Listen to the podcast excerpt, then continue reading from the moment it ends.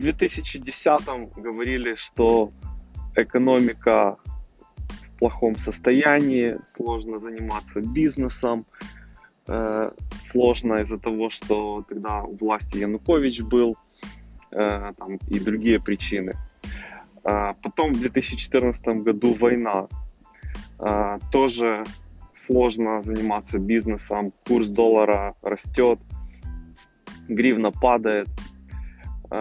Проходят годы, опять какой-то кризис, опять что-то с долларом, опять э, какие-то изменения в политическом ландшафте страны, в мире, COVID.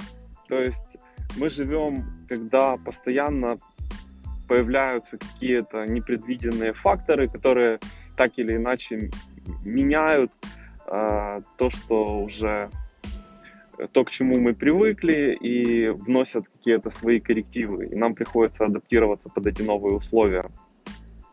И я помню, когда я начинал свой бизнес в 2011 году, э, то тогда э, я работал как ФОП, и тогда был, было правительство Азарова, и они внесли изменения э, в закон, который регулировал взаимодействие юридических лиц э, с ФОПами.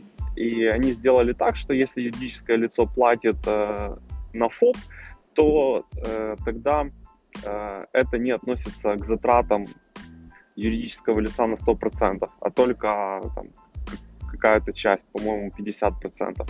Ну и поэтому юрлицам стало невыгодно работать с ФОПами.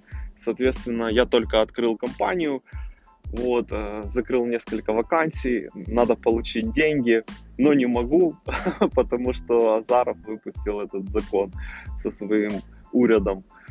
Вот, э, пришлось открыть э, юридическое лицо, вот, чтобы получить деньги. Потом, когда прошло время, какое-то, больше года, э, внесли коррективы опять в этот закон, опять можно было уже платить с юрлиц на ФОПы.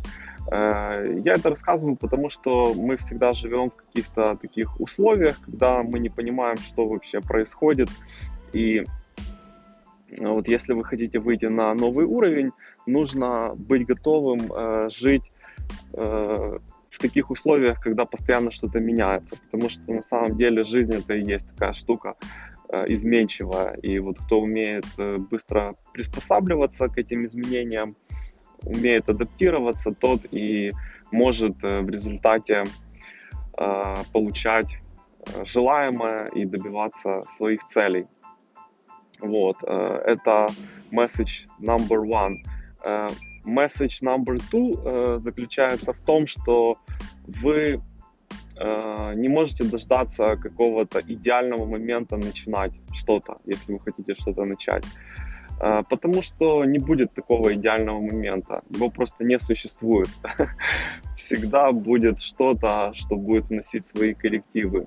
И есть э, такое выражение, что лучше всего было что-то начать там, 5 лет назад – вот. А сейчас это как бы уже последний шанс э, что-то начать.